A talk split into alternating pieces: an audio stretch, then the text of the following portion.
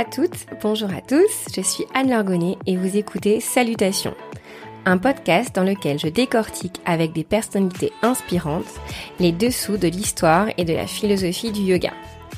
Deux petites nouveautés pour cette saison 2. Des épisodes solo dans lesquels je partagerai avec vous mes découvertes et mes questionnements, et des épisodes où vous, auditrices et auditeurs, serez mis à l'honneur. Si vous venez de découvrir Salutations, bienvenue Sachez que vous pouvez aussi me suivre sur Instagram. Vous pourrez bientôt y découvrir en avant-première mes invités et leur poser toutes vos questions. Si vous aimez Salutations, partagez vos coups de cœur sur Instagram ou laissez-moi un commentaire sur Apple Podcast. Je suis toujours ravie de vous lire et c'est ce qui est de plus efficace pour faire grandir cette chouette communauté. Aujourd'hui, nous avons rendez-vous avec Jeanne Burgard-Goutal pour aborder un sujet absolument passionnant l'écoféminisme. Si vous pratiquez le yoga, vous ne pouvez pas passer à côté des théories issues de cette branche du féminisme. Féminin sacré, yoni, culte de la déesse, shakti, concept de terre-mère.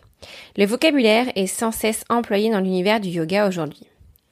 J'avais beaucoup de mal à m'y retrouver dans cet univers foisonnant, et à vrai dire, j'étais plutôt réfractaire à ce courant avant de lire le livre de Jeanne et de lui poser les questions qui me brûlaient la langue.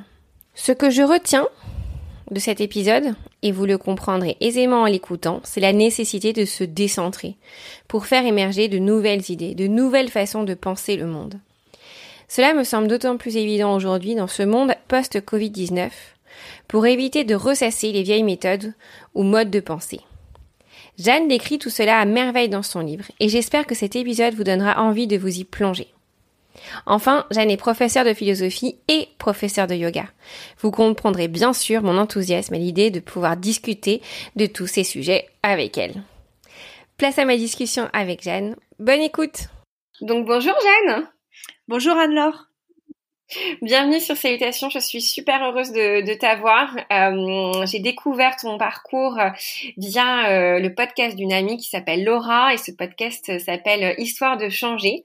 Euh, dans ce podcast, tu parlais de, évidemment bah, de changement avec Laura, mais tu parlais aussi d'écoféminisme et de yoga parce que tu as récemment publié un livre aux éditions d'échappée qui s'appelle Être écoféministe, théorie et pratique.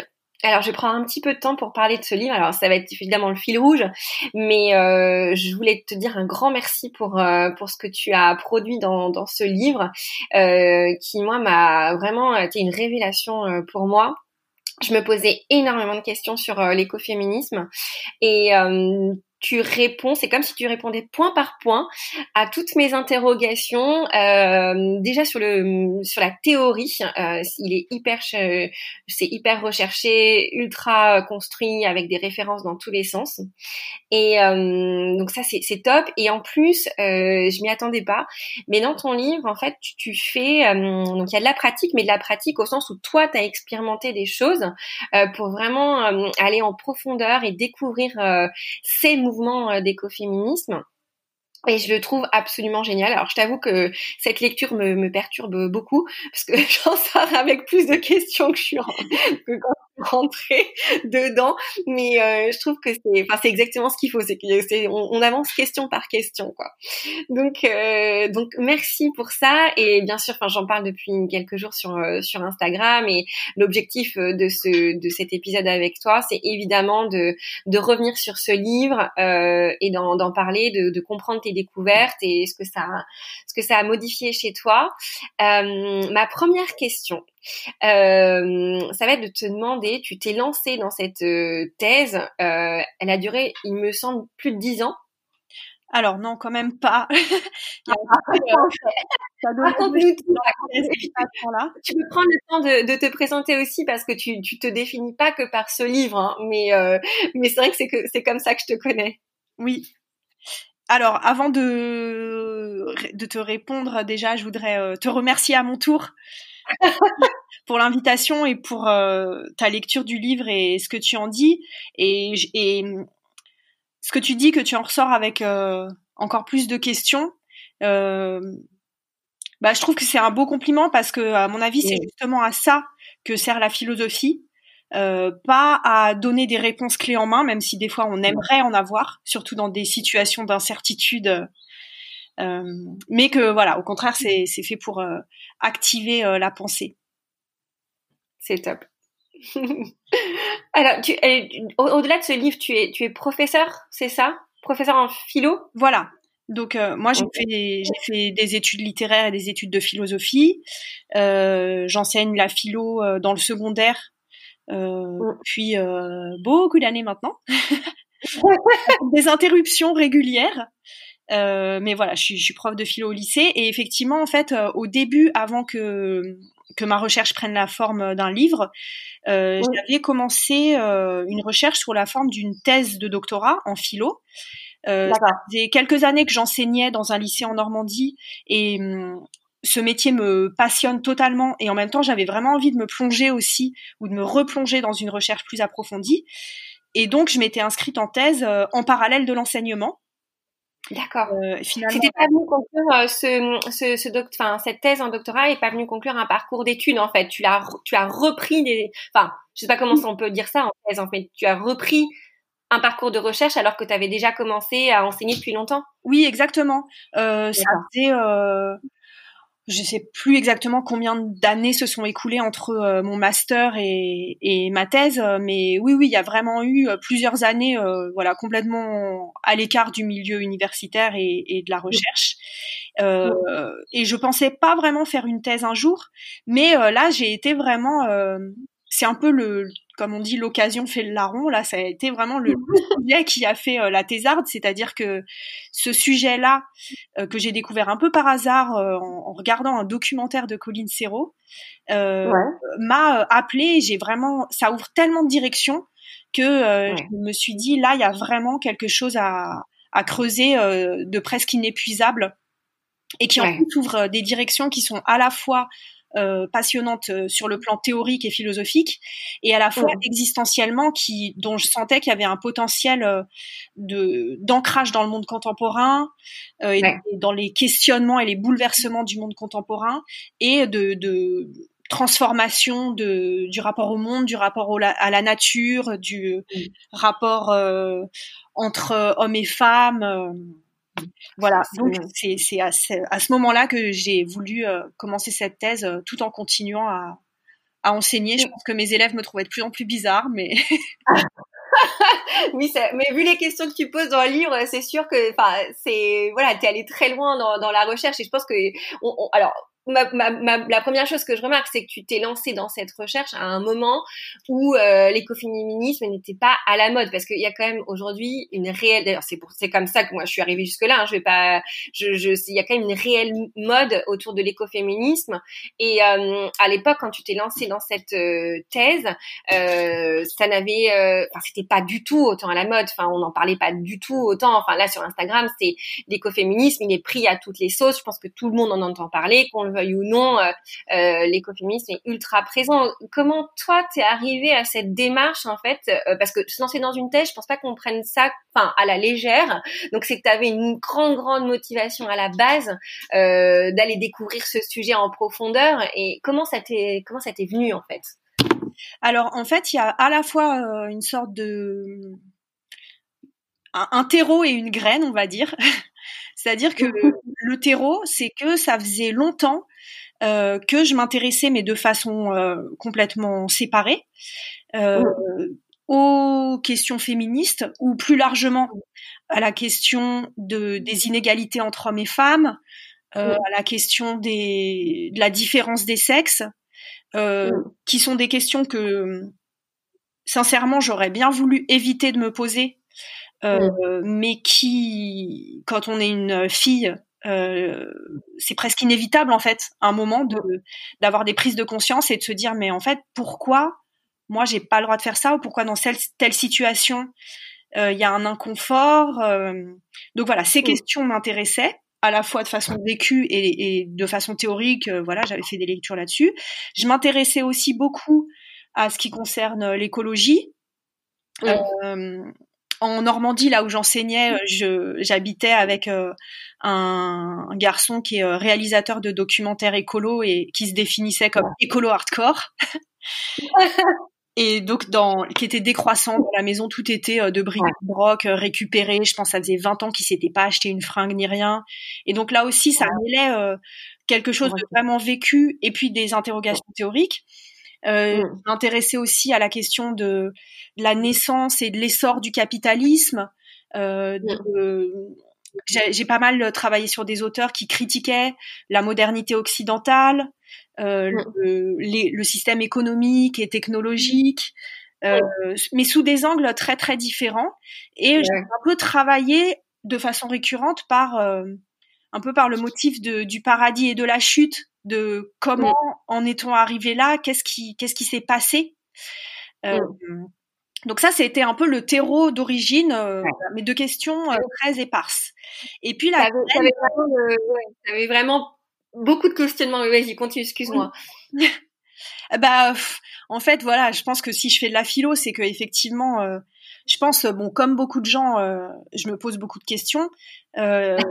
mais c'est vrai que moi, j'ai trouvé dans la philo une manière de faire quelque chose de de cette activité mentale euh, voilà, les, les, les, phases de ma vie où je fais pas de philo, en fait, je vois que mon cerveau continue à se questionner, mais d'une façon beaucoup moins productive. Donc, euh, la, mais structurer ces, ces questionnements euh, à travers des lectures et à, travers la réflexion philosophique, euh, je crois que c'est existentiellement vital pendant certaines phases de la vie.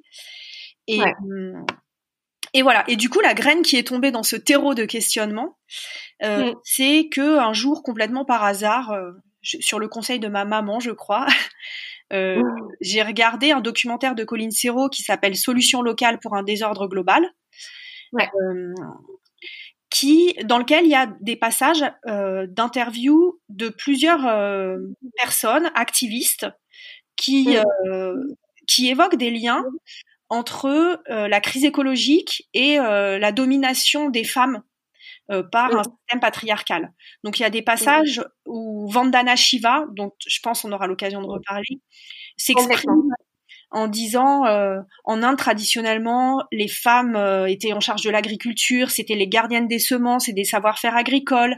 Et avec la modernisation, elles perdent ce rôle social et ce rôle vital d'autres qui évoquaient le symbolisme féminin de la nature, etc. Donc soudainement, il y a des liens qui se sont tissés, euh, qui ont fait que j'ai eu l'intuition qu'il y avait quelque chose à chercher là. Et au début, j'ai bien galéré pour trouver les livres, parce qu'en France, effectivement, on n'en parlait pas, il y avait rien.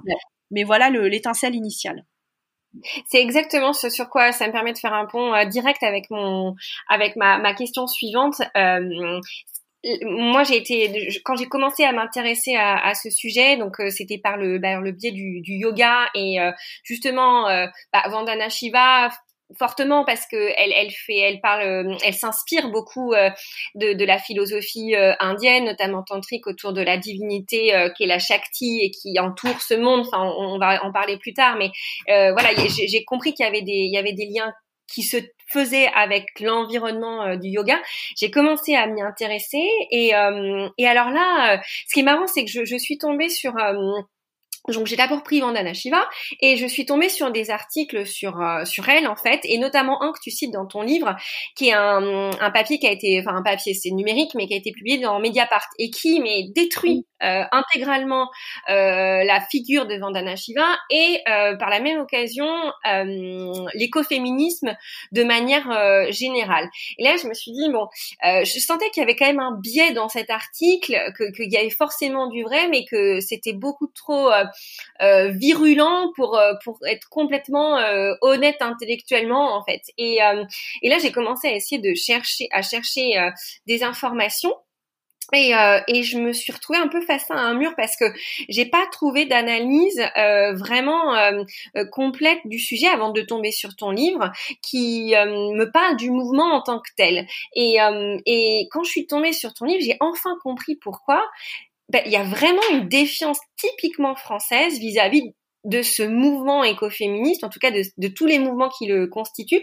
Et j'aimerais bien en parler parce que moi, quand j'ai lu euh, ton, ton, tes articles et que j'ai compris euh, pourquoi ça n'avait pas pris, j'ai aussi compris que j'avais de vrais biais culturels que j'avais pas forcément, euh, dont j'avais pas forcément conscience en fait, mais qui malgré tout, bah voilà, j'ai fait, j'ai fait prépa, j'ai fait de la philo, et mine de rien, il y a des choses qui sont ancrées à jamais dans mon cerveau et, et qui, qui sont super dures de déconstruire.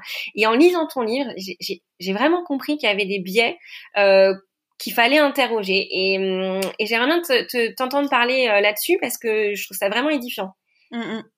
Euh, alors déjà, c'est vrai que hum, c'est difficile de trouver des écrits un peu neutres autour de ce sujet parce que c'est avant tout un mouvement militant et qui se situe dans un échiquier politique c'est-à-dire dans un cadre de pensée dans lequel on est soit ami, soit ennemi.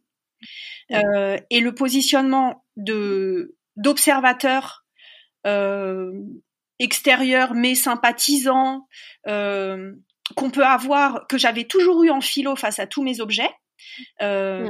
là c'était impossible. Enfin c'était vraiment très difficile. Euh, c'est comme s'il y a une assignation à prendre position et à dire euh, est-ce que par exemple quand je travaillais sur Nietzsche on m'avait jamais demandé euh, mais alors t'es Nietzschéenne ou pas et là automatiquement tout le monde essaye de savoir mais t'es écoféministe ou pas mais t'es pour ou contre? Et donc toute posture d'analyse est très compliquée et peut être perçue comme une trahison etc mmh. donc déjà ça c'est un sujet qui est intrinsèquement polémique euh, et après, sur le terrain français, euh, effectivement, c'est un, un, mouvement qui a suscité beaucoup de, de critiques, de défiance, de moqueries, et ce dès son apparition. Euh, en fait, souvent on attribue l'invention du mot écoféminisme à mmh. une militante française, Françoise Daubonne, donc qui était une des cofondatrices du MLF euh, et qui a hum, fondé le premier groupe écoféministe qui s'appelait Écologie Féminisme Centre. Euh, mmh. Donc ça, c'était en 1974. Et dans le contexte de l'époque et aujourd'hui, d'une certaine façon, il y a un certain nombre d'événements qui se rejouent. Euh, de la part des, des milieux féministes français et aussi d'autres milieux intellectuels français ou d'autres milieux engagés français, euh, ce, cette euh, conjonction qu'elle a faite entre l'écologie et le féminisme a été très mal perçue. Et en particulier, un des points qui a particulièrement euh, cristallisé les, les critiques et la, la méfiance, euh, c'est la réintroduction du concept de nature dans la pensée féministe ou dans une pensée qui s'intéresse aux femmes, puisque le féminisme français, il s'est vraiment inscrit dans la lignée de Simone de Beauvoir et donc dans la déconstruction de euh, l'idée d'une nature féminine. Euh, quand Simone de Beauvoir dit on ne naît pas femme, on le devient, naître, dire être par nature. On n'est pas femme par nature, c'est une construction sociale. Et donc cette association, enfin cette idée de remettre euh, la notion de nature, même si elle a un sens tout à fait différent, euh, au cœur de la pensée féministe, mmh. euh, ça a paru être quelque chose de très dangereux et un gros piège de la part des féministes. et au-delà de ça, dans beaucoup d'écrits écoféministes américains mmh. ou indiens aussi, sous la plume de Vandana Shiva, c'est vrai qu'il y a un appel tout à fait spontané euh, à des choses qui, vues de France, paraissent complètement farfelues, euh, du genre euh, la déesse, tout un vocabulaire en France paraît un peu un peu zinzin, un peu mystique sur la connexion, la connexion avec la nature, la déesse, invoquer les éléments dans le dans l'esprit assez rationaliste en France avec une histoire euh, de, la religion, de la laïcité qui est quand même vraiment très forte, euh, oh. ça a rendu le, ces textes un peu inaudibles ou, euh, ou complètement discrédités. Ouais, c'est vraiment ce qu'on ce qu'on ce qu'on comprend parce qu'il y a comme une il y a dans dans, dans quand on te lit il, il y a quasi même un, quand tu dis certains courants féministes qui s'inscrivent euh, même contre la, philosophie des Lumières, en fait, qui basent, euh, qui quasi disent que la philosophie des Lumières, de la rationalité, euh, ça a été la, la, le début du patriarcat et, euh, et la, diminution du pouvoir des femmes. Enfin, c'est, quand même assez violent, en fait, comme critique. J'étais assez surprise de, de, de découvrir ça aussi et, et de comprendre que c'est pas forcément euh, vrai, mais qu'il y a, y a une partie, euh, il y a des choses à remettre en question. Oui. Alors cette euh, critique de la philosophie des Lumières, c'est vrai que c'est quelque chose qui bon qui m'a pas mal intéressée et qui pour moi était pas complètement nouveau. En fait, la critique de la philosophie des Lumières, c'est effectivement pas quelque chose qu'on connaît beaucoup en France parce que mmh. déjà en France, on a une sorte de euh, lecture hyper chauvine de ce que c'est les Lumières. Par exemple, quand on dit philosophe des Lumières, on croit que c'est Rousseau, Voltaire, Diderot, euh, des philosophes français. Et euh, par exemple, les élèves, quand je leur dis, en fait, le plus grand philosophe des Lumières, c'est Kant, et il est allemand, ils sont là. Ah, en réalité, c'est un mouvement européen. Hume, c'est aussi un grand philosophe des Lumières, euh, il est écossais, donc euh, voilà, il y a un peu. Et en fait, en France, on a un peu sacralisé la pensée des Lumières, comme si on fait une espèce de, de, de gros paquet. Et souvent, le rôle de la philo, c'est justement de prendre ces grosses pelotes et puis de, de tirer les fils les uns après les autres. Euh, et à la fin, tout est quand même beaucoup plus clair. mais souvent, voilà, on va amalgamer philosophie des Lumières, égale liberté, égalité, fraternité, égale république, égale valeur démocratique, euh, égale émancipation. Et donc ça en fait égale rationalité aussi. Euh, donc ça en fait une espèce de euh, de choses intouchables et même paradoxalement on pourrait dire sacrées. Un peu un Exactement. Pour pour les lumières. Mais en fait euh, dans d'autres pays, il n'y a pas cette sacralisation des lumières. Et, en, et avant de, de m'intéresser à l'écoféminisme, moi j'avais pas mal travaillé sur des philosophes qui euh, critiquent déjà la pensée des lumières. Donc par exemple euh, Nietzsche. Mmh ou, ou Marx, dans la pensée de Marx, il y a aussi mmh. une critique des Lumières, ou sinon tous les le courant qu'on appelle les auteurs freudo-marxistes, euh, qui sont qui ont pas mal inspiré les écoféministes et mmh qui bon c'est vraiment très ambiance euh, années 70 euh, mmh. un peu euh, contre-culture redécouverte du corps de la de la pulsionalité de la sexualité et qui justement critique le rationalisme des lumières comme mmh. quelque chose de, de de réducteur en fait qui réduit l'être humain à une ou deux de ses facultés euh, et qui euh, et qui construit bon, c'est pas forcément une lecture euh, impartiale, hein, c'est parfois naturel, mais voilà, il y a l'idée qu'en fait, dans la philosophie des Lumières, il y a aussi une tendance à partager le monde de façon binaire entre ce mm. qui est rationnel et pas rationnel, euh, à construire la liberté contre la nature ou contre la tradition, euh, à construire la vision de la modernité et du progrès contre la communauté traditionnelle. Euh, et hum, une critique aussi euh, qu'on a faite euh, aux Lumières et que reprennent les, en particulier les écoféministes des Suds, mhm. notamment euh, Vandana mhm. Shiva, c'est de dire en fait, la, par exemple dans la Déclaration des droits de l'homme, quand on dit mhm. tous les hommes naissent libres et égaux en droit, c'est qui les hommes? Est-ce que ça comporte les femmes? À qui la Révolution française n'a pas du tout donné les mêmes droits qu'aux hommes. Est-ce mmh. que ça comporte euh, les esclaves, les noirs, mmh. les gens de, de, pays qu'on va coloniser après? Qu'est-ce qu'on met Qu'est-ce que les philosophes des Lumières et qu'est-ce que la, la pensée euh, libérale classique a mis derrière cette idée de l'homme? C'est qui l'homme? C'est qui le sujet humain à partir duquel on pense tout et à partir duquel on pense la liberté, la nature, le corps, la famille, le travail, etc. Et mmh. donc, euh, évidemment, euh, je pense qu'il faut jamais euh, jeter le bébé avec l'eau du bain.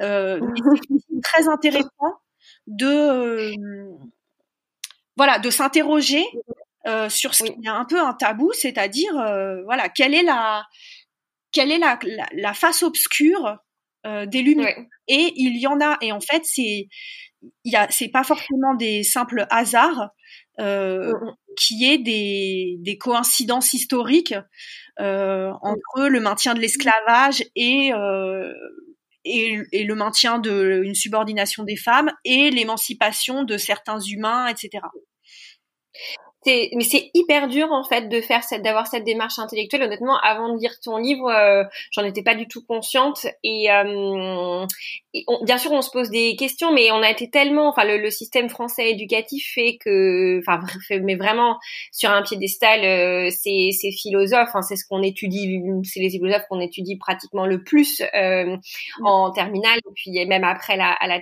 après la terminale. Et et euh, c'est assez révélateur en fait et faire ce pas côté euh, est sacrément difficile en fait, euh, mais nécessaire mais difficile, vraiment pas évident. Et dans le féminisme, euh, c'est c'est encore plus dur. Simone de Beauvoir, je trouvais tellement mis sur un piédestal aussi, c'est quasi une figure sacrée comme on pouvait quand on n'est pas spécialiste en philosophie, comme je le suis, euh, c'est difficile de trouver des textes accessibles qui, qui nous permettent euh, de, bah, de revoir cette multiplicité des, des, points de vue en philo qui existent euh, fondamentalement, mais ça demande une démarche de recherche intellectuelle quand même assez, assez poussée, quoi. Ben oui. oui, et en même temps, en fait, d'un certain côté, j'ai l'impression que presque, tu vois, je, je, pense que de ta part et de ma part, moi aussi j'ai fait euh, classe prépa, etc. Donc j'ai aussi ce bagage euh, intellectualiste, rationaliste, euh, auquel, euh, enfin que je veux absolument pas renier, mais mm. dont on m'avait jamais effectivement expliqué qu'il avait aussi des limites. Euh, mm. Et j'ai l'impression que paradoxalement, pour les gens qui ont une formation moins classique ou une formation moins académique, euh, mm il y a peut-être euh, plus de facilité à, avoir une sorte de souplesse d'esprit sur euh, certaines questions. Ce qui n'est pas forcément mieux, parce qu'il peut aussi avoir des formes de crédulité, euh, mais que voilà cette difficulté à assouplir un schéma mental, elle vient du fait que quand qu'un certain nombre de types d'études supérieures amènent à vraiment rigidifier ou à, ou à, tenir à, ce schéma par respect pour euh, les professeurs qui nous l'ont enseigné, etc. Que euh, voilà, je me rends compte euh, qu'il y a, bah, notamment dans le monde du yoga, par exemple, qu'il y a des gens qui arrivent au, au même questionnant, enfin, à des questionnements assez similaires aux miens, mais par des côtés tellement, tellement différents qu'on n'a pas du tout les mêmes euh, blocages, les mêmes biais d'analyse, les mêmes, euh, les mêmes euh, préjugés. Et voilà, c'est vachement intéressant en fait de, de voir. Mais c'est ah bah, chacun arrive avec toujours avec une sorte de cadre impensé et quel que soit ce cadre, il y a toujours des pas de côté à faire vis à -vis de ses propres cadres.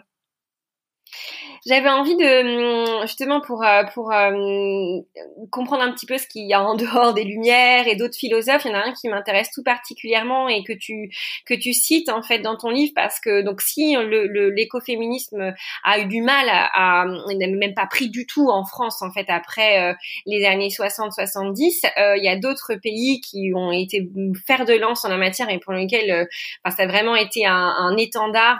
c'est notamment les États-Unis et tu parles d'un terreau qui est beaucoup plus fertile. Alors on, parlait de notre terreau qui était beaucoup lié euh, à nos connaissances des lumières et à tout ce que ça avait de sacré. Et aux États-Unis, tu parlais du transcendantalisme et notamment de Toro ou Soro, comme on, je sais pas comment on dit avec l'accent ou non.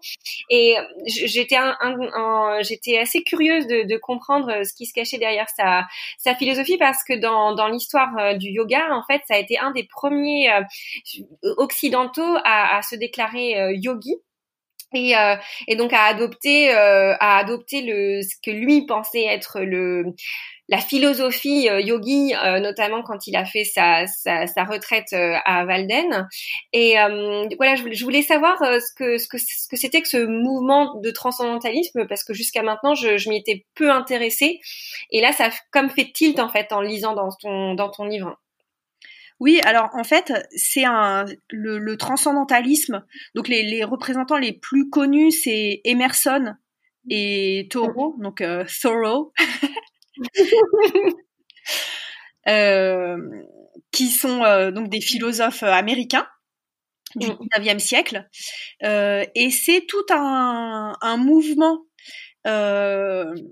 philosophique, artistique, spirituel, qui est en fait, si on veut lui, si on veut trouver une sorte d'ancêtre euh, français, il y a un côté très rousseauiste. D'accord. On retrouve chez ces auteurs euh, une sorte de croyance dans la bonté naturelle de l'être humain, euh, avec l'idée que ça serait certaines structures sociales injustes, inégalitaires, qui vont euh, pervertir les humains, euh, une, euh, un profond respect pour la nature et qui est pas seulement théorique, c'est-à-dire par exemple un des points communs entre Rousseau et Taureau, bon je vais le dire à la française, c'est que c'était des grands marcheurs. Euh, ah, il y a, y a pas mal de philosophes, par exemple Descartes, lui, il écrivait euh, euh, alors, il dit enfermé dans son poêle. En fait, c'était une pièce chauffée par un poêle. J'ai toujours imaginé euh, Descartes enfermé dans son poêle. Euh, il y a des statiques et tout ça. Rousseau, au contraire, et Taureau, donc qui est un des plus grands philosophes transcendantalistes, euh, ils marchaient énormément et c'est en marchant que leur venaient les mmh. idées. Rousseau, il sillonnait euh, toutes les Alpes, le canton de Genève, etc. Il, observait les fleurs, il faisait beaucoup de botanique. Donc c'était pas seulement un respect un peu abstrait de la nature en tant que principe, mais c'est aussi une, une vraie relation vécue. Euh, et Taureau, lui aussi, donc il a vécu euh, pendant plusieurs années au milieu des bois dans une cabane. Et et il avait aussi, donc avec cette rupture avec la société industrielle, c'est un peu une sorte de précurseur de Into the Wild. Ouais, euh, voilà, expérimentation d'une rupture avec la société capitaliste, moderne, industrielle, euh, en pleine euh, urbanisation, en pleine artificialisation qui commence à, à émerger aux États-Unis à son époque. Et donc voilà, il a fait l'expérience de vivre dans les bois et de marcher. Et même il dit que pour préserver sa santé et sa bonne humeur, il fallait qu'il marche au moins 4 heures par jour. Euh, ah ouais. Voilà. Et ben non mais n'empêche que moi ça m'a vachement donc c'est il écrit ça dans un livre qui s'appelle euh, Marcher et euh, et à titre personnel ça, c'est une phrase qui a été importante parce que souvent on a l'impression que marcher ou aller dans la nature c'est un peu des activités pas sérieuses. Et en vrai il y a un vrai déclic écologiste qui se dans la conscience et dans la vie qu'on mène quand on mm. comprend qu'en fait marcher c'est pas juste euh, un truc qui n'a pas de sens et qu'on devrait être en train de travailler, mais que au contraire mm. c'est peut-être une des activités les plus précieuses et les plus sérieuses qu'on puisse faire. Et c'est peut-être euh, la, première chose qu'on peut essayer de faire lorsque on a envie d'avoir cette démarche ou en tout cas mettre en pratique une une démarche et une démarche écologique ou en tout cas c'est ce que tu dis dans ton livre c'est que il y a des choses à faire et la première c'est se reconnecter à la nature et là quand tu dis marcher ça fait ça fait complètement sens en fait. C'est en tout cas observer et puis être ouvert à ce qu'il y a autour de soi. C'est très marrant je savais pas je savais pas je savais pas ça. Mm. Je, je, connaissais le, le, le fait qu'il se soit qu'il se soit retiré de la, de la vie euh, euh, industrielle et mondaine de son de son époque euh, justement pour réfléchir, mais je savais pas qu'il marchait autant. C'est hyper intéressant. Oui, bah en fait, ce qui ce que lui il fait et ce qui me paraît euh, essentiel dans une, euh, bah, enfin, si on veut prendre au sérieux l'idée de transition écologique, mm. l'idée qu'on souhaite y participer, euh, mm. que bon, c'est important d'avoir une relation de l'esprit avec la nature, euh, mais mm. aussi une relation physique. Et que mm. et ça peut être, on n'est pas obligé de devenir bûcheron du jour au lendemain, mais que cette, cette implication manuelle, corporelle, enfin de toutes les de toutes nos dimensions intellectuelles aussi par l'observation la connaissance la compréhension des cycles naturels mais aussi voilà par des trucs tout simples du genre euh, par exemple, en ce moment, euh, je cultive un potager. C'est la première fois que j'ai le, le, temps de le faire euh, sur, enfin, de façon un peu sérieuse, quoi. Et, et, en fait, on apprend des tonnes de trucs. Et, et, Bon là, je dois. Il y a les sangliers, par exemple, euh, qui viennent détruire mon potager la nuit. Et puis quand je réussis à éliminer, enfin, en tout cas, laisser à distance les sangliers, c'est les escargots. Et euh, dans tout euh, cet engagement physique, c'est une source d'apprentissage qu'on n'a pas du tout à l'école. Et qui me semblerait, enfin voilà, moi je suis un peu obsédée par l'éducation, la pédagogie, vu que c'est le métier que j'ai choisi. Mais je crois que voilà, on peut pas sérieusement parler de transition écologique si on en reste à, des considérations euh, mentales euh, et qu'il faudrait qu'on apprenne euh, par nous-mêmes ensemble ou à l'école dans l'idéal, mais pour l'instant c'est pas le cas, à vraiment cultiver quelque chose. Voilà, que la connexion avec la nature, ça, ça doit pas rester un mot. Ouais, ouais, complètement, mais ça paraît, ça paraît complètement logique, mais on n'est tellement pas habitué à ça. Et après, évidemment, il y a plein de gens qui sont très loin dans la, dans, dans, dans l'analyse et qui ont compris ces sujets, mais moi, je, j'en fais pas, j'en fais pas forcément partie. Et euh, en, en, lisant, je le, je le comprends, mais c'est vrai que c'est pas, c'est pas forcément évident. Et, et euh, c'est super intéressant dans, dans, ton livre parce qu'on le, on le comprend, on le comprend bien. Euh, pour revenir justement ce terreau fertile, euh, il y en a, il y a, plusieurs euh, endroits où il y a, du, il y a eu des terreaux fertiles pour l'écoféminisme. Les États-Unis en fait partie, et là on comprend mieux aussi bah, à travers euh, l'importance de, de, ces philosophes qui ont vraiment mis en pratique. Enfin, c'est un peu leur, leur leur marque de fabrique aussi la mise en pratique de la vie philosophique en fait avec mm. euh, la, la, la, pensée et, la, et leur vie. Euh, il y, a, y, a, un autre euh, mouvement dont j'ai envie de parler et là on va commencer à, à, vraiment faire le lien avec le yoga si on voilà si on considère que voilà le yoga est effectivement une pratique venue d'Inde et que c'est un yoga qui inclut pas seulement la posture mais aussi toute une vision philosophique de la de le, bah, du monde. c'est le mouvement Shipko en Inde avec la figure emblématique de Vandana Shiva.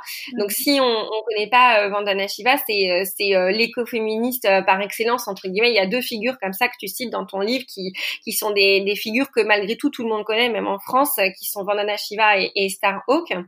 Est-ce que tu peux nous nous rappeler en fait à quoi en, quoi le mouvement Chipko donc déjà ce que c'est et en quoi ça a été un comme un, un mouvement fondateur pour les écoféministes à, à, à la fois du sud, mais aussi euh, du nord entre guillemets euh, que, que, que sont les, les occidentales. Oui. Alors, euh, donc le mouvement Chipko, c'est un mouvement qui est né dans le nord de l'Inde vers le début, milieu des années 70, enfin en 1973 précisément. Alors déjà, c'est pas un mouvement qui s'est nommé lui-même écoféministe. Donc moi, je le qualifierais pas comme tel, mais effectivement, il a tellement inspiré euh, les écoféministes et euh, dans toute sa, sa mise en œuvre et ses revendications, il y a vraiment beaucoup d'affinité avec l'écoféminisme.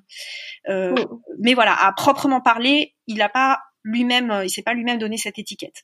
Donc concrètement, c'est un mouvement qui est né dans un puis des villages du nord de l'Inde. Donc la vie rurale euh, en Inde et en fait dans beaucoup d'endroits euh, dépend des forêts. Euh, c'est là qu'on va chercher le petit bois, c'est là qu'on va faire paître les animaux, c'est là qu'on va puiser l'eau, etc. Et la naissance du mouvement, en fait, c'est que des parcelles de forêt autour d'un village ont été allouées à une entreprise extérieure euh, qui euh, voulait euh, couper 300 hectares de bois pour pouvoir fabriquer des raquettes de tennis. ce mmh. qui mettait complètement en péril la subsistance des villageois. Euh, mm. Donc au début, il y a un rapport de force complètement inégalitaire où on a d'un côté des villageois, alors certes organisés en coopérative, mais c'est une petite coopérative qui a des petits ateliers artisanaux, et puis de l'autre côté, une grosse entreprise extérieure appuyée par euh, les services forestiers de l'État, euh, etc. Et hum, malgré ce rapport de force assez décourageant, les villageois se sont organisés et dans beaucoup de de lutte euh, du mouvement, parce que ça a duré plusieurs années, euh, ce sont les femmes qui ont pris la tête euh, des mobilisations, donc pour s'opposer à ce, à ce projet de déforestation de leur environnement. Et le mot chipko en hindi, ça veut dire enlacé. Euh, parce que en fait le donc peut-être vous, avez en tête les images euh, du mouvement Chipko, mais on voit donc ces femmes qui font des sortes de, de chaînes humaines ou de rondes autour des arbres pour protéger les arbres de leur forêt, de leur propre corps contre les coupes. Et c'est un mouvement qui a été euh, couronné de succès puisqu'il y a eu un arrêt des coupes et un, un, moratoire de 15 ans sur la coupe des arbres dans, dans plusieurs États du nord de l'Inde. et donc ce mouvement, alors, il a inspiré les écoféministes à plusieurs titres. Euh, bon, déjà, les écoféministes, elles ont toujours souhaité créer des solidarités internationales. Euh, et au-delà de simple euh, solidarité, leur idée, c'est que tant qu'on reste dans, une dans la vision occidentale du monde, on ne peut pas adopter une pensée et un mode de vie qui soit réellement profondément écologique.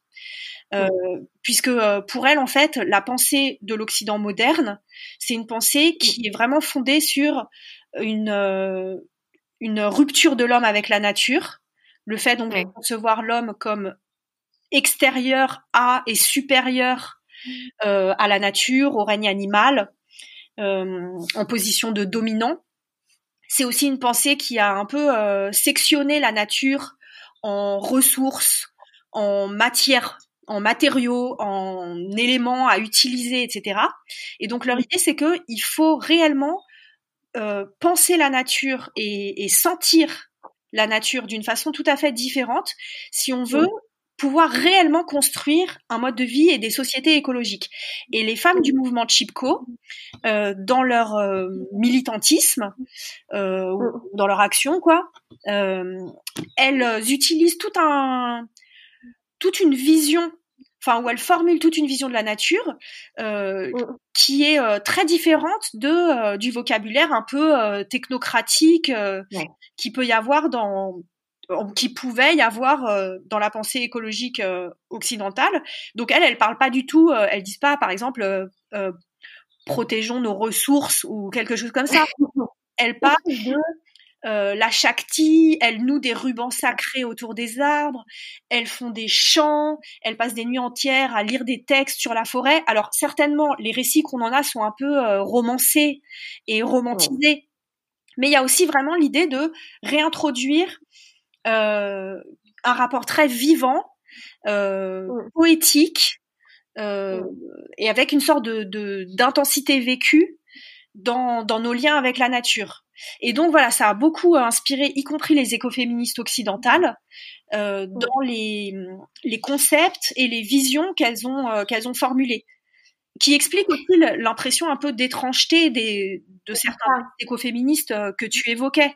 C'est justement parce qu'elles sont inspirées de, de cosmovision euh, indienne ou amérindienne ou aborigène euh, qui n'obéissent pas euh, aux codes et aux normes euh, habituelles de, de, des pensées occidentales. C'est justement, j'avais envie un peu de, creuser, euh, de creuser ça aussi parce que quand on lit ton livre, euh, on, voit bien qu'il faut se, défaire un petit peu de notre façon de penser pour euh, se réapproprier finalement un, petit peu de sacré, un petit peu de magie. comment toi tu, tu l'as vécu le fait d'avoir fait ce cheminement et parce que tu es allé passer donc Shipko c'était il y a longtemps, mais Vandana Shiva elle a aujourd'hui construit plusieurs centres en Inde pour faire vivre sa pensée, pour justement faire vivre ce, militantisme. Et tu y as passé euh, beaucoup de temps justement pour euh, pour mettre en pratique et étudier les pratiques au-delà de la théorie de l'écoféminisme. Euh, même si effectivement Vandana Shiva se dit pas écoféministe comment toi tu réussi en tant que professeur de philo à appréhender justement toute cette partie qui, qui, est quand même indissociable de l'écoféminisme qui est, qui est de l'ordre du spirituel de la magie du sacré euh, ça m'intéresse vraiment de comprendre comment tu as réussi à faire ce pas de côté, euh, même si on voit bien que ça n'a pas été sans mal. Euh, il y a quand même un fil que tu as réussi à ouais, à, prendre et, à, dérouler. Et, je suis super curieuse d'avoir ton sentiment là-dessus parce que je trouve ça assez difficile en fait. Mmh, mmh. alors, avant de te répondre, juste deux petites mmh. corrections. Ouais. Vas-y. Donc, Vandana Shiva, elle se dit écoféministe, clairement. Ah d'accord. ok. Un de ses livres, d'ailleurs c'est son premier livre traduit en français, qui est coécrit avec une sociologue écoféministe allemande qui s'appelle Maria Miss. Leur bouquin s'appelle Écoféminisme. Donc, le mouvement Chipko, lui, il s'est pas dit écoféministe, mais elle, elle se dit écoféministe. Enfin voilà, c'est un détail, mais bon. Ah non non, c'est important. Mm, mm. autre point, euh, je crois pas que l'écoféminisme soit indissociable de la spiritualité. Il y a des, bah, par exemple, Maria Miss, donc qui a coécrit écoféminisme avec Vandana Shiva, c'est euh, mm. une fémini, une écoféministe euh, de tradition euh, marxiste, donc euh, avec des fondements tout à fait matérialistes pour sa pensée. Ouais. c'est un écoféminisme athée, pas du tout voilà, il n'y a pas du tout d'histoire de spiritualité et donc il est possible de soutenir un écoféminisme critique, un écoféminisme laïque, un écoféminisme matérialiste. Après, la dimension spirituelle, j'avoue qu'elle m'a particulièrement intéressée et que bon, ça faisait. Euh, enfin voilà, je, fais aussi du yoga depuis plusieurs années. Là, je suis depuis euh, euh, un an et demi une formation pour devenir professeur de yoga. Et et je crois que même en fait dans mon intérêt pour l'écoféminisme et pour le yoga, il y a un peu une sorte de tentative de me débarrasser, enfin non, pas vraiment me débarrasser de la rationalité, mais mm. que en tout cas euh, cette euh, question euh, de la rationalité et de, de ses éventuelles limites, mm. c'est quelque chose qui me qui me travaille beaucoup. Et comme tu l'as dit, c'est pas c'est pas sans difficulté. Parce qu'effectivement, je suis formée euh, bon, déjà, euh, biographiquement, euh, je suis d'une famille de bouffeurs de curés. Enfin, mes deux parents, ils sont hyper anticléricaux, laïcars à fond, tous les trucs. un peu bon ils ont eu une éducation catho mais contre laquelle ils se sont révoltés à l'adolescence ils ont eu une phase un peu hippie machin dans les années 70 mais là aussi ça leur a paru bidon.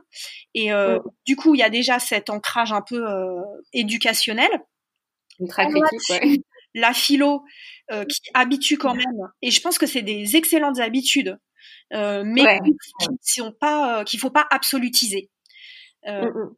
donc qui habitue à ne rien admettre sans argument avoir l'esprit mm. critique toujours soumettre à des objections euh, ce qu'on ce à quoi on, enfin ce que ce qu'on affirme ou ce que les autres affirment, examiner rationnellement, etc. Et vraiment, je pense que que cet esprit critique, il est absolument essentiel. Mais il se mm. trouve que de façon euh, existentielle ou vitale, euh, de plus en plus, je me suis rendu compte que ça pouvait pas être le fondement d'une d'une d'une posture viable dans la vie. Mm. Et dans tous les domaines et qu'il fallait aussi parvenir à, à relativiser euh, la raison et que dans l'écoféminisme, par exemple, moi, mmh. ce qui, enfin, je sais que je suis que au début d'un cheminement sur cette question-là. Euh, mais c'est vrai que dans la phase un peu transitoire euh, dans laquelle je suis, ou en tout cas dans laquelle j'étais quand j'ai écrit le livre, euh, quelque chose qui me paraît euh, réconciliant sur ces questions-là, c'est la notion de, de symbole et de poésie. C'est-à-dire que, par exemple, si on me dit oui, la Shakti anime l'univers, etc., et qu'on me dit de croire ça au pied de la lettre. Euh, je peux pas, en fait, on peut pas se forcer à croire ou à pas croire. Euh, je peux pas. Mais par contre, si j'envisage toutes les idées de euh, de déesse, euh, de voilà de Shakti ou d'autres formes de divinité sous l'angle du poétique et du symbolique. Mmh. en fait, ça permet de trouver un, un rapport au monde qui soit pas un déni de, de la raison dont on a besoin et qui soit pas non plus une fermeture sur la raison. Et ça, cette mmh. idée de euh, utiliser la, la spiritualité, euh, les figures du divin, euh, mm. la la connexion avec euh, même des trucs qui peuvent paraître un peu barrés, mais la connexion avec les esprits des animaux ou la connexion avec les esprits des plantes, euh, ça de comme de la poésie et du symbolisme, euh, je trouve que ça ça apaise vachement sur la question de mais est-ce que c'est vrai ou pas vrai, est-ce que euh, j'y crois ou pas, euh, etc. Et une autre chose qui me paraît permettre vraiment de faire des ponts, c'est de d'intégrer toute cette dimension spirituelle euh, au moyen de pratiques corporelles, que ça soit du yoga ou que ça soit de la danse. En fait, on engage le corps. Il y a beaucoup de mm. questions qui se posent plus ou qui se posent euh, sur un tout autre plan. Euh, et voilà, là par exemple, en ce moment, euh, tous les matins, je suis euh, une danseuse qui fait des rituels dansés et euh, sur des thèmes. Euh, alors la première semaine, c'était sur le chaque jour, c'était sur une planète différente. La semaine c'était chaque jour sur un animal. Cette semaine, c'est les plantes. Donc il y a un côté chamanique, etc. Mais tout est fait par la danse, par un côté euh, incarné, euh, corporel, enfantin. Et euh, je trouve que cette manière-là de de commencer à contacter quelque chose de, enfin une forme de spiritualité dans sa vie, même quand on mm. a été euh, formé à l'esprit critique, à la rationalité, euh, à la laïcité et tout, euh, c'est, enfin existentiellement, je sens que c'est une voie qui est très porteuse. Mais justement, ça, ça m'intéresse beaucoup de parce que j'ai comme l'impression qu'aujourd'hui, si les gens se tournent vers le yoga, c'est justement parce qu'il y a un oubli du corps euh, fondamental et qui, qui, en fait, qui, un, qui se ça a comme une conséquence sur la nature parce qu'à partir du moment où on se coupe de son corps et on lui fait plus confiance et on l'écoute plus, bah forcément c'est quand même le moyen le plus euh, le plus immédiat pour être en contact avec la nature. Euh, bah voilà, il y a, y a, comme une rupture qui s'est créée et qu'il n'y a pas, euh, on n'a pas de vraiment de solution euh, occidentale entre guillemets pour se reconnecter à son corps de manière bienveillante. Parce qu'évidemment il y a le sport qui, a toujours été euh, enfin ça a été dans les mouvements hygiénistes euh, enfin le, le, corps n'a pas complètement disparu mais ça a été vu comme euh, bah quelque chose de productif aussi. Et je, je j'ai le sentiment que le yoga apporte une, une réponse à ce, à ce manque et, et que ça permet vraiment au-delà euh, de tout ce qu'on peut dire sur le yoga, sur le développement, que ça crée un développement personnel, etc., qu'on peut aller aussi chercher dans le yoga quelque chose de beaucoup plus vaste, qui est vraiment un rapport au monde et aux autres et à la nature. J'aimerais avoir ton sentiment euh, là-dessus. Est-ce que c'est ça aussi que, tu cherches euh, à travers le yoga? Et, si oui, est-ce que tu le trouves? Euh, Bah oui, en fait, je suis là aussi. C'est que des. Je pense que je suis que au début de du cheminement, mais effectivement, euh, le bah, Starhawk, donc euh, dont, dont, tu as évoqué le nom, donc qui est une sorcière écoféministe euh, néo-païenne, euh, elle dit, je sais plus exactement la phrase, mais en gros, elle dit que notre corps, c'est simplement euh, la parcelle de l'univers qui est la plus proche de nous.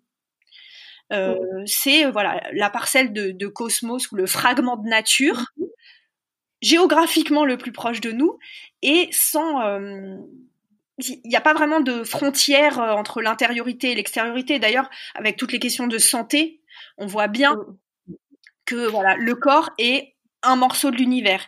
Et donc, effectivement, je pense que c'est euh, c'est un point de départ euh, de c'est même pas de reconnexion parce qu'en réalité, on est toujours connecté avec la nature et que souvent on n'en a pas conscience.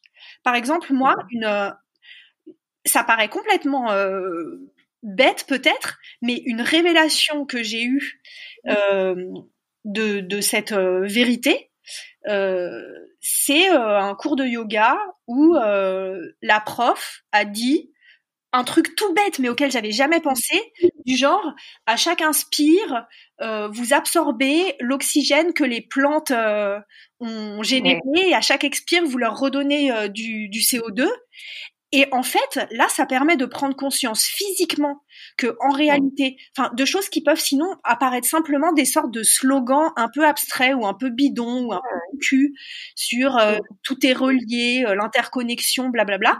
Mais en fait, je trouve qu'effectivement, dans les pratiques de yoga, et à commencer par des choses ultra simples, du genre prendre conscience de qu'est-ce que c'est respirer et à quel point la respiration est en permanence un échange chimique, un échange gazeux très concret avec la nature, avec la totalité de, du vivant.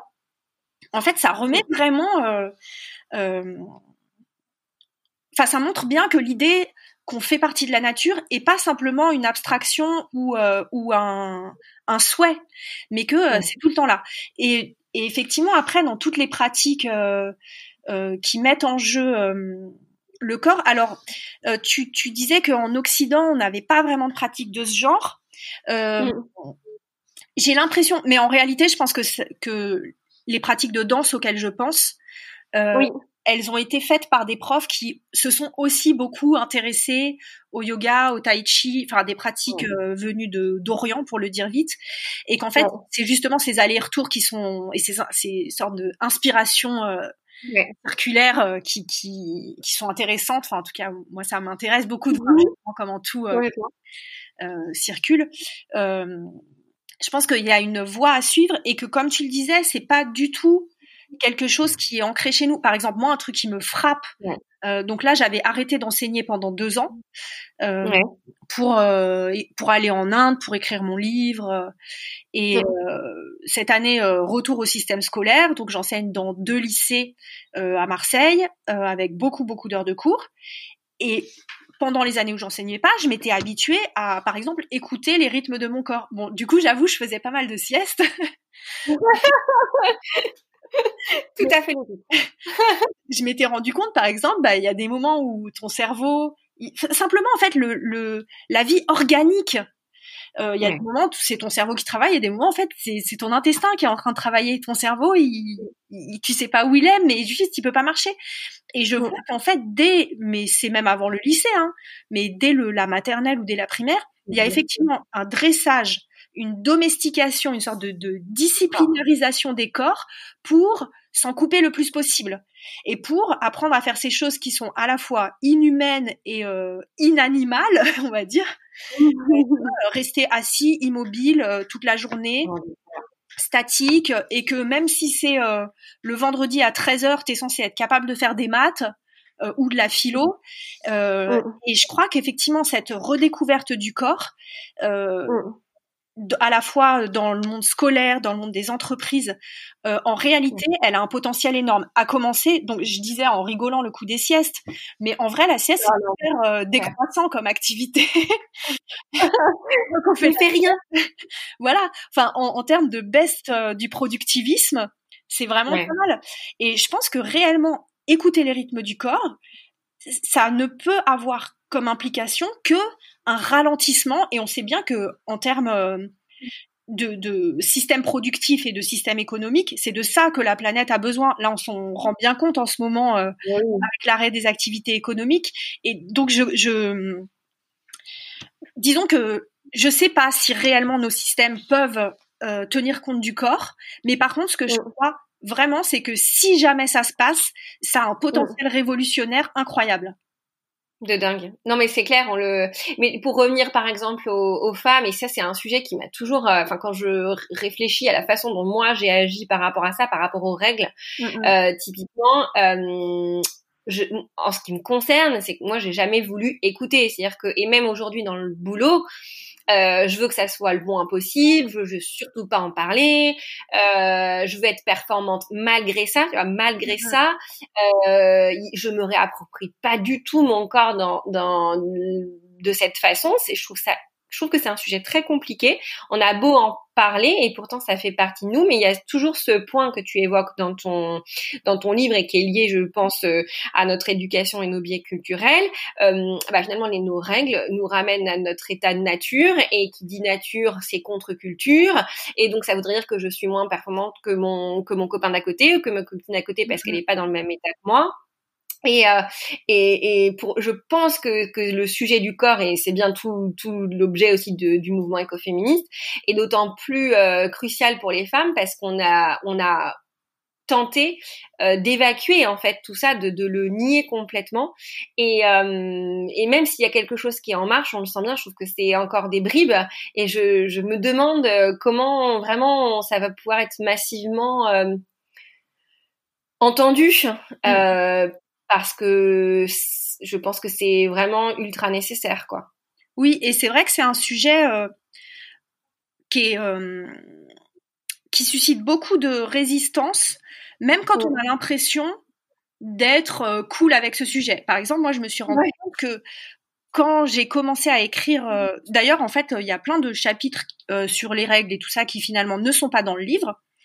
ah ouais avant de réussir à écrire ces chapitres, j'ai passé des journées entières où ce que j'écrivais, c'était des pages entières pour dire non mais quand même tu vas pas écrire un truc sur les règles. Mais si mais il faut. Mais est-ce que vraiment c'est un sujet intéressant? Non et en fait je pensais en plus j'avais toute une cohorte euh, de mecs sérieux euh, imaginaires dans ma tête genre mais mais j'ai eu au cours de ma scolarité ou euh, ou même mon éditeur ou tout ça en me disant mais c'est pas possible tu peux pas parler de ça c'est pas et je voyais que je j'utilisais une énergie et un temps de fou euh, à légitimer à mes yeux ce propre sujet et à me dire mais c'est ridicule et tout, jusqu'à me rendre compte qu'en fait j'étais moi-même victime de exactement ce que je cherchais à déconstruire. Euh, et, et c'est vrai que dans les dans toutes ces pratiques euh, dont effectivement on parle de plus en plus de faire attention à son cycle, mmh. au, au, à la connexion avec la lune, etc. Il y a à la fois là aussi, en fait, y a, ça suscite plein de blocages et euh, voilà, j'ai bien constaté que chez moi aussi. Euh, et, et qui sont des blocages euh, qui viennent, d'après l'analyse des écoféministes, en fait, c'est le reflet de à quel point le patriarcat n'est pas simplement une structure objective ou extérieure à nous, mais aussi une mmh. structure subjective, une structure euh, interne à nos psychismes. Et que en fait au fond de nous on il y a un gros macho que que on est il y a ce côté ce, ce qu'elles appellent un biais androcentriste c'est-à-dire de tout analyser à travers le prisme des valeurs fondées sur le modèle euh, masculin euh, donc de linéarité, de performance. Euh, elles analysent la façon dont dans ce qu'elles appellent les dualismes de la pensée occidentale. On aurait réparti un peu en deux colonnes. D'un côté, euh, et donc deux colonnes dont l'une est supérieure et l'autre inférieure. Euh, d'un côté, le masculin, la culture, l'esprit, la rationalité, euh, le l'intellect, et puis de l'autre côté, le féminin, la nature, le corps, les émotions, les affects, la sensibilité. Et un peu malgré soi, et même quand on essaye de déconstruire ça euh, explicitement, sur un plan psychique très profond et, euh, et, en grande partie inconscient, on a un peu ce système de valeurs en tête avec ces deux colonnes et avec leur hiérarchie. Et effectivement, on va avoir l'impression que il y a quelque chose d'un peu dégradant à reconnaître euh, notre animalité, euh, notre enracinement dans un corps de mammifère qui est réglé, qui obéit à des cycles, comme si c'était presque un peu euh, humiliant en fait de pas être pur esprit. Et pour elle, précisément, c'est justement ce, sentiment, un peu ce refus de notre euh, animalité, qui se manifeste notamment dans les règles, mais bon, dans d'autres événements biologiques du corps, du corps en général. Mais c'est vrai que souvent, il y a des événements biologiques plus flagrants euh, dans, le, mmh. dans le corps féminin. Mmh. Euh, et pour elle, en fait, c'est justement ça qui est le ressort euh, psychanalytique profond à la fois de la misogynie et de la domination masculine et à mmh. la fois de la crise écologique. Ouais. Ça, j'entends, j'entends vraiment cet argument. Euh, je, je, en fait, je, je l'entends, euh, je, je, et je le conçois, et je me dis qu'il y a vraiment quelque chose à creuser.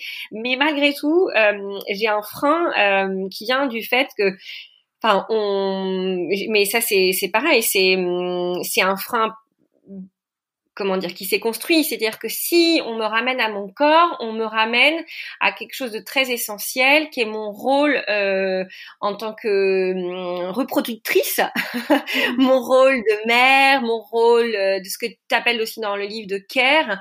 Euh, et j'ai peur en fait de si je tire ce fil là euh, de me retrouver dans une situation où on me, ben, on me relègue au foyer ou euh, euh à mon rôle essentiel, euh, naturel, euh, qu'on pourrait penser être la maternité, le, le soin, etc. Euh, j'ai pas forcément trouvé de réponse dans ton livre, mais je pense qu'il y en a pas forcément. Euh, que que c'est que c'est parfois sur un fil en fait euh, la façon dont on peut gérer cette cette appréhension. Euh, Qu'est-ce que mm, mm quelles sont les voix dans l'écoféminisme qui répondent, qui répondent à ça et qui pourraient me permettre de creuser cette, cette notion euh, donc, eh, donc, pour autant creuser l'écoféminisme et en même temps euh, me rassurer par rapport à, à ça? Euh, alors, c'est effectivement une grosse question et c'est une des raisons de, de la méfiance des féministes vis-à-vis de, enfin, ou de pas mal de féministes en tout cas, vis-à-vis de l'écoféminisme. Euh, là aussi, je répondrai par un pas de côté.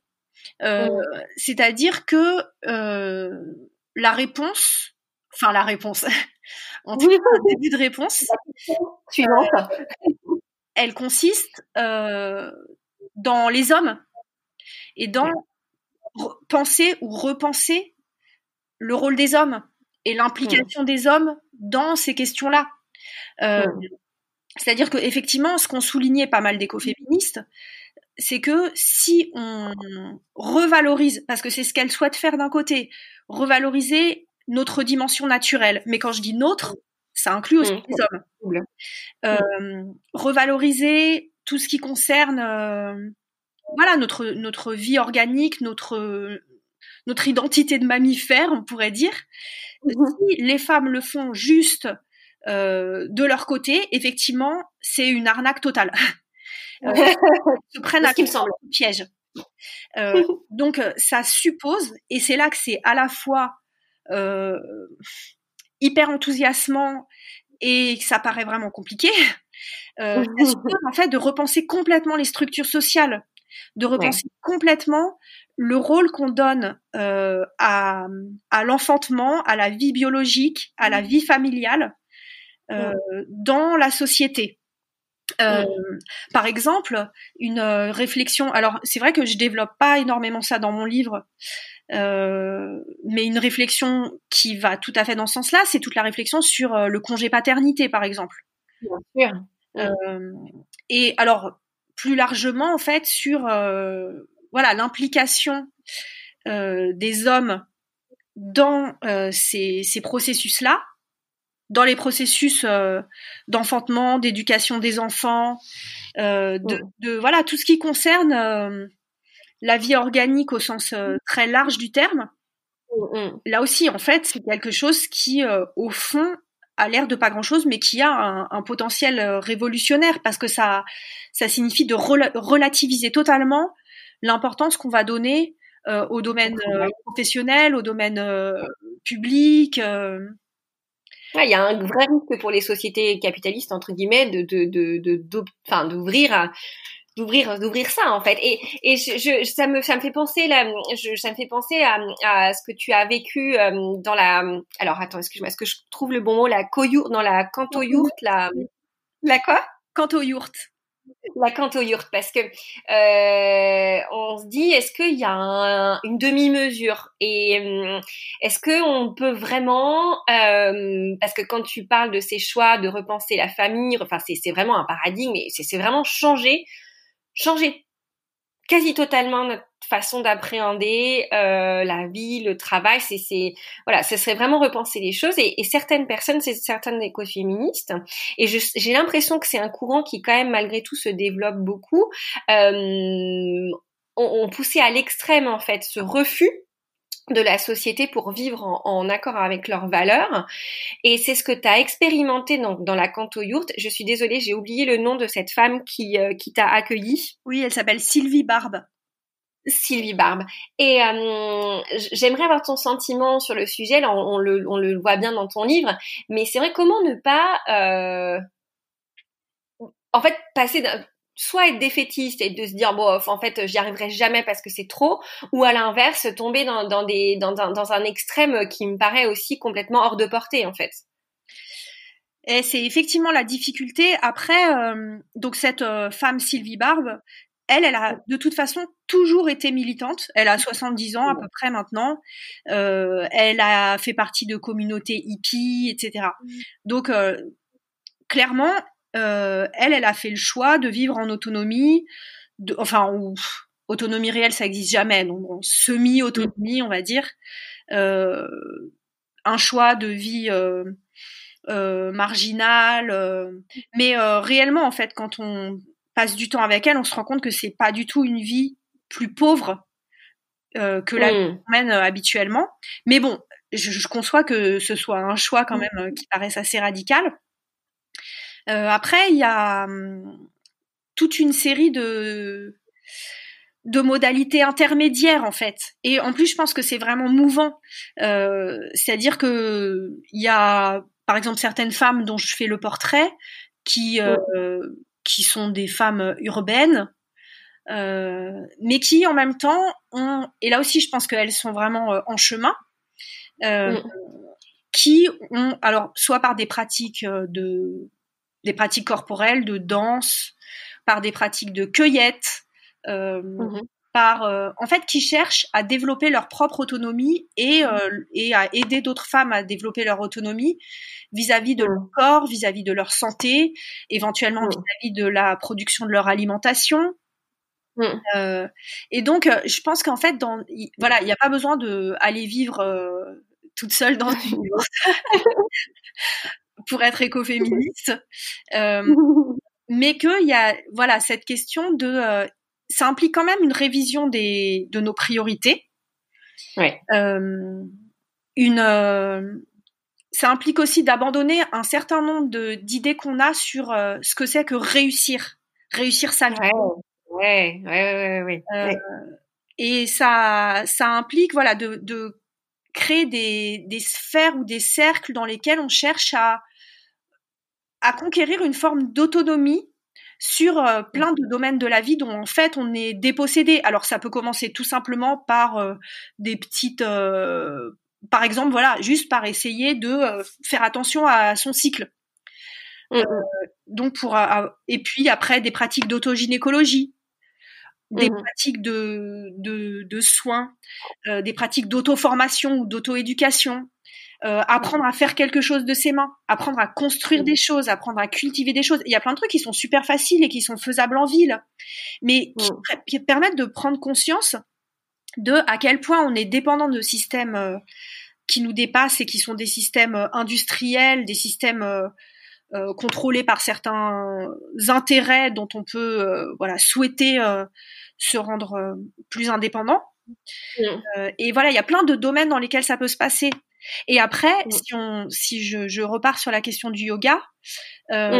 en fait, il me semble, par exemple, en ce moment, un des trucs qui m'intéresse le plus en yoga, ouais c'est euh, le pranayama. Ouais. Euh, donc la, les, les, exercices de respiration. Et je me rends compte, donc ça, en fait, au début, ça me rendait complètement dingue quand j'essayais de faire des exercices de, de, respiration. Parce que tout de suite, on sent euh, le singe euh, du mental, euh, fou, ivre et piqué par un scorpion, etc. Et au fur et à mesure je, il y a un certain nombre de, de résistances du mental que, qui commencent à se, à se clarifier ou à révéler leur sens. Et en fait, ce dont je me rends compte, et qui me paraît être finalement un des buts profonds du yoga, c'est que dans les exercices de respiration, ce qu'on fait, c'est que on dissout son individualité dans le souffle, c'est-à-dire dans, dans, le principe vital, dans la vie organique. Et que ouais. ça, ça, suscite d'énormes résistances, mais qu'en même temps, ouais c'est un peu de ça dont il s'agit aussi euh, avec tout ce dont on vient parler de, de l'écoféminisme, c'est-à-dire comment, enfin, qu'est-ce que ça implique et de fait, effectivement, quelle violence pour notre euh, individualité euh, et pour nos constructions mentales ça implique de faire passer la vie au premier plan. quand c'est pas que un, slogan un peu vide, mais quelque chose qu'on incarne dans sa vie et dans son qu'on pratique euh, dans son souffle. C'est hyper intéressant ce que tu dis et je c'est là où je vois la puissance du, yoga et dont on, on parle en fait, on parle pas tant que ça de ça, en fait, finalement, euh, dans le yoga de manière générale. Et ce que tu dis est, ultra, ultra pertinent. Euh, pour, pour finir notre discussion, parce que je, je, je, me rends compte que je te retiens, je te pose encore mille questions, hein. mais euh, je vais quand même te laisser partir à un moment, parce que c'est potager qui attend, et qu'il faudrait pas déconner quand même. Ah oui, je dois aller mon potager. mais c'est une, une, belle euh, conclusion, je pense qu'on peut avoir sur euh, sur le yoga. Et ma question, elle, va être euh, plus personnelle. C'est qu'est-ce que hum, tu, tu es en formation Tu m'as dit depuis un an, un peu plus d'un an, un pour devenir professeur. À peu près. Comment tu vas qu'est-ce que tu vas en faire de ça? Et euh, qu'est-ce que tu vas en faire de ça peut-être dans tes en, tant que prof? Euh, euh, comment tu vas vouloir le transmettre euh, justement sous l'angle est-ce que tu déjà tu vas t'en utiliser sous l'angle de l'écoféminisme ou est-ce que tu vas t'en servir dans un cadre euh, peut-être plus large pour justement comment tu vas t'en saisir pour pour faire de, du yoga quelque chose de pas militant mais au moins qui a une action directe sur les gens qui t'entourent? Eh ben, c'est une, et ça fait effectivement partie des questions que je me pose pas mal. en fait, euh, bon, je, dans les choses que je fais et que je veux transmettre, j'ai toujours un souci de euh, qu'il y ait une dimension sociale. Euh, je suis pas militante au sens, euh, euh, par exemple, j'ai jamais fait partie d'un parti politique où je suis pas euh, engagée dans des collectifs militants, etc. Mais je me rends compte qu'à travers mon métier de d'enseignante, j'ai cette volonté en fait de transmettre. Et si j'ai choisi de, enfin, c'est même pas que j'ai choisi, je me suis même pas posé la question, mais j'enseigne dans, dans l'éducation nationale, donc dans, dans, les lycées publics. Euh, et en fait, cette transmission gratuite euh, pour tout le monde, quel que soit son milieu social, euh, c'est quelque chose auquel je tiens énormément. Et du coup, c'est vrai que je, je sens que euh, je veux absolument bah, continuer à approfondir le, à la fois ma, ma, pratique du yoga, ma compréhension du yoga et ma capacité à le transmettre avec profondeur, euh, mais que je suis un peu gênée par les dans quel cadre c'est possible de le faire. C'est-à-dire, je m'imagine pas du tout. Enfin, moi, j'ai commencé le yoga dans un studio à Paris qui est super beau et je suis très contente de l'avoir fait là-bas.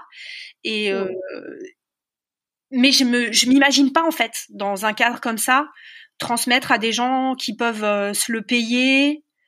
Euh, donc déjà, je sais que là pour la première année l'éducation nationale a ouvert un module dans le plan académique de formation, donc truc hyper officiel et tout. Euh, comment utiliser les outils du yoga dans le cadre de l'enseignement scolaire. D'accord. Je veux absolument faire ça pour savoir un peu qu'est-ce qui est considéré. Euh, parce qu'au début, je m'étais dit ouais, je vais faire faire du yoga à mes élèves, mais en fait, je me suis rendu compte qu'il y avait aussi quelque chose de assez irresponsable euh, à pouvoir euh, inventer moi-même dans mon coin euh, ce que j'allais leur transmettre.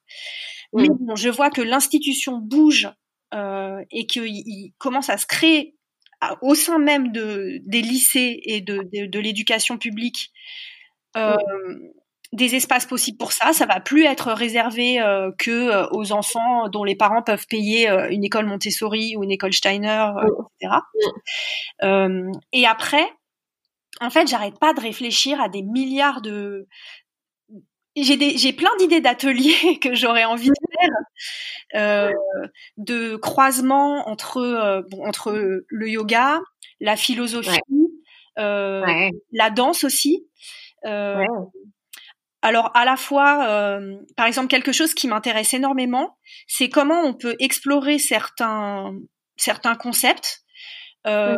à la fois à travers de la de la théorie ou de la pensée, soit mmh en lisant ou en écrivant des textes, à la fois à travers le corps. Par exemple, sur les notions de limite, de, euh, de, vide et plein, de immobilité, euh, en fait, je vois, et donc, euh, j'avoue, là, j'utilise le confinement pour faire des cours de yoga à mes élèves en classe.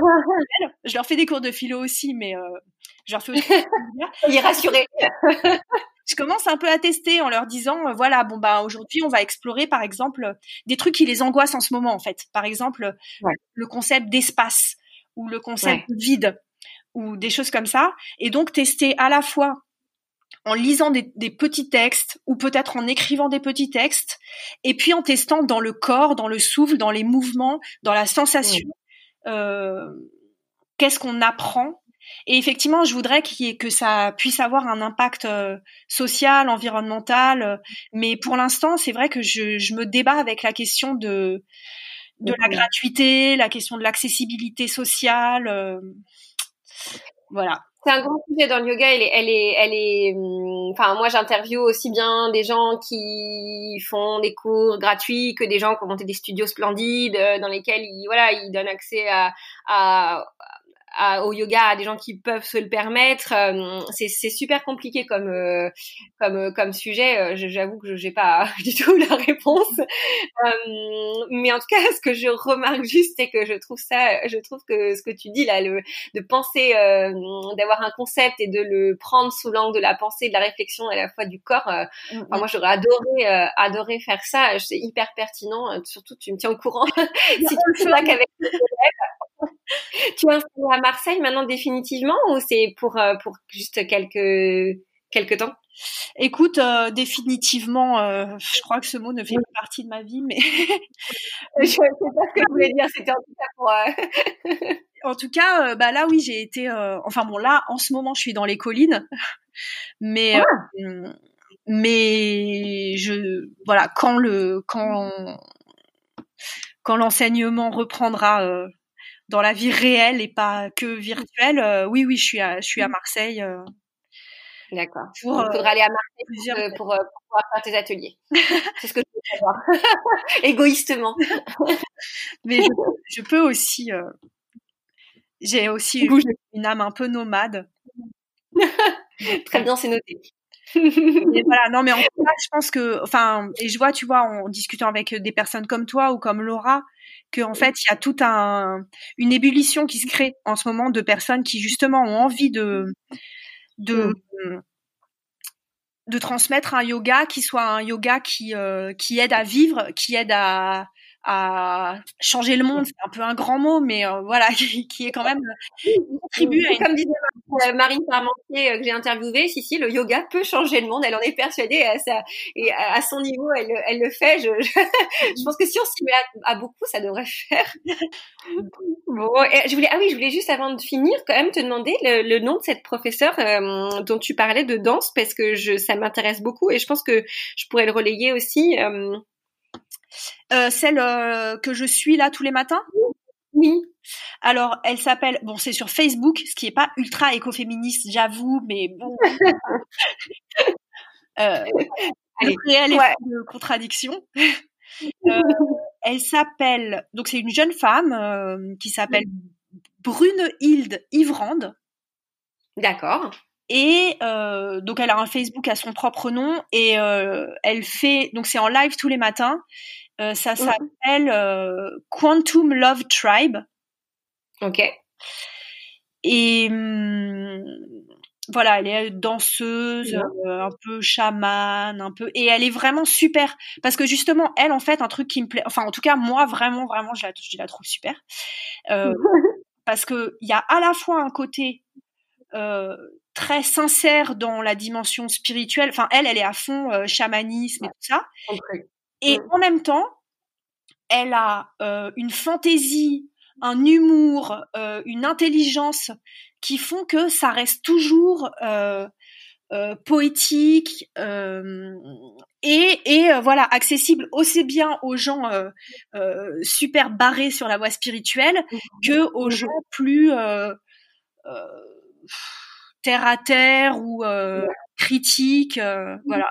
Donc, euh, et on peut s'engager dans une voie trop de sacré ou de spirituel. Voilà. C'est ça qui est intéressant aussi, c'est qu'il faut quand même de la place pour ces gens-là.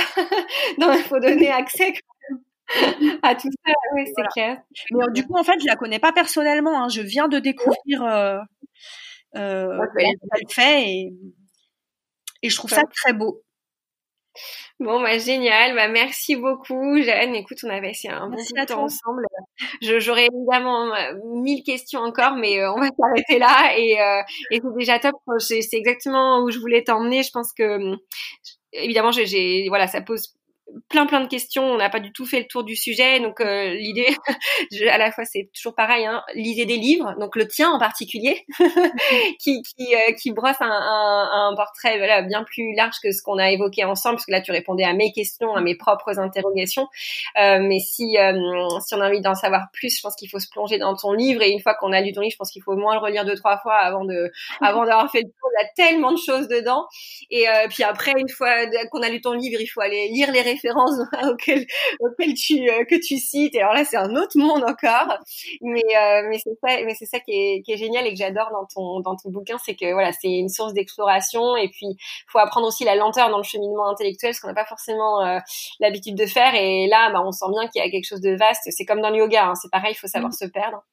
Et, et voilà, donc la lenteur et aller, aller lire des livres et interroger des gens si on peut conclure sur ça, si tu veux rajouter quelque chose à cette belle envolée lyrique. non, ça me va très bien comme euh, la lenteur et l'exploration, c'est parfait. Ça va, merci beaucoup. Merci à toi alors. Salutations, c'est fini pour aujourd'hui. Merci d'avoir écouté cet épisode. Si vous avez des commentaires ou des questions, n'hésitez pas à m'en faire part sur Instagram. À très vite